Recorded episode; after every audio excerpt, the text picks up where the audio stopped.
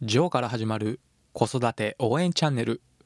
このチャンネルではワンオペ経験7年のジョーが子育てやビジネスにおける悩みや考え方を解説することで僕なりにあなたを応援します。こんにちは。いかがお過ごしでしょうか？ジョーでございます。昨日下の娘がついに寝返りをしました。子供の成長は早いものですね。ただこれまでは動かずに寝転がってニコニコしているだけだったのであまり手がかからなかったのですが寝返りをしたら自分で戻れずにうつ伏せのままうんとなって苦しんでいて気づいたら力尽きて頭を布団に突っ込んでしまっているので仰向けに戻してあげる必要があるんですねまたこれからどんどん動くようになっていくとますます目を離せなくなるし何でも口に入れてしまうので周辺に飲み込んでしまいそうなものやあと口に入れちゃいけないものは置かないように気をつける必要が出てきます。あとは怪我しないようにテーブルの角などに柔らかいクッション材を装着するような必要も出てくるかなと思ってます。まあ目も離せなくなるしどんどん成長していくのですが可愛いので許せちゃうんですよね。上の子もこの前まではこのような赤ちゃんだったのですがもう10歳になってしまって来年は小学5年生なんですよね。これから父ちゃん嫌いとか言わないでほしいなと思いつつもまあ健康に成長してくれていることに感謝している日々です。そんな感じで子供はすごいスピードで成長していくので大人の僕も負けずに成長したいなと思ったりすることがあるのですがこの成長のスピードについて今日は考えてみたいと思います。そもそも日本の教育では義務教育という意味では小学生から中学生までは少なくとも教育を受けることができるんですよね。そしてみんな同じような内容の教育を受けて答えがある前提の問題を解いていくことが多いんですよね。そしてみんながついてこれるようにゆっくりめで同じようなスピードで教育を受けていきますよね。中学校に入ると定期的な試験も始まってその成績の順位というものが出ていました。僕が中学生の頃は順位が発表されていたのですが今はどうなんですかね。まあ順位がつけられるというベースで話をしようと思います。その後人にもよりますが高校や大学と進んでいってやはり同じように成績に順位をつけられることが多いと思うのですがそのまま成長していくと他人と競争して他人と比較して自分の順位や成長のスピードを相対的に判断することになっていきますもちろん誰かと比べることで自分の立ち位置が分かりやすくなるという側面もあるのですがこの比較の全てが悪いというわけではありませんが誰かと比較してしまうという癖は自分の中で競争原理というものが働いていつまでたっても満足感を得にくいんですよね。どういうことかというと誰かと比較して仮に自分が成績が良かったとします。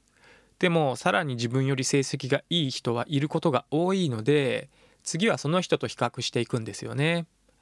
いつまでたってもその先その先を目指すということを繰り返して心がすり減って疲れてしまうことが多いんですよね。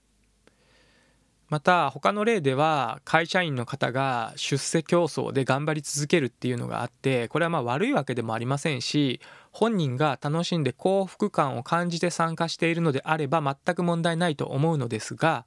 世間体や自分以外の価値観によって自分をこの出世社会に身を置いていたら本人はいつまでたっても幸福を感じられないと思うんですよね。本人がどうしたいのかどのようになりたいのかというのを自分の価値観で考えてみる。世間体とか誰かがこうした方がいいと言ったからとか家族を養うためとか親が勧めてくるからとかそのような自分以外の価値観は一旦全て脇に置いて自分の感情そして自分の価値観だけを見つめて本当にどうしたいかどのような人生を歩みたいかを考えてみてそこを目指している状態。そこに向かって夢中になっている状態というのが本当に幸せを感じられる瞬間ではないかなと僕は思っています。この自分の目指す姿に向かって自分が成長していく過程では他の人と比べる必要はありませんのであくまでも過去の自分と比べて成長できているかどうか。この部分に意識を向けるようにしてみると精神衛生上健全な状態で成長していけると思います。他人よりも前に進んでいて優越感を感じるわけでもありませんしはたまた自分が遅れを感じて他人に嫉妬を覚えたりすることもありません。ただただ過去の自分よりもほんの少しだけでもいいので前に進めている。成長できているようであれば純粋に喜びを感じることができるようになります。それが自分の自信につながるんですね。しかもその自信は過去の自分との比較で過去の自分というものは現在の自分を追い越したりはしてきませんので崩れることのない自信になるんですね。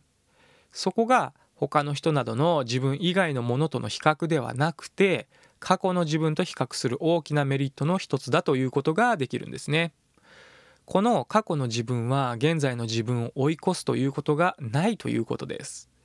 なかなか自分の進みたい道ややりたいことが見つからないという人もいるとは思うのですがそれも焦る必要は全くありませんし自分でゆっくりと自分に向き合う時間を持つということも昨日まで自分の心に耳を傾けようとしていなかったはずですので昨日の自分よりは前に進めているんですよね。それでいいんです。自分を認めてあげるだけで成長を感じることができます。それを続けることでちょっと興味があるなと思ったことがあればとりあえずやってみる。それが面白ければ続けてみてもいいですし逆に面白くなければやめてまた他のことをやってみてもいいかと思います。そんなことを続けていれば自分が好きなことには自然と近づけていく。そしていずれはそこにたどり着けますので自分の心の声に従ってみる。自分の感覚を信じてみてください。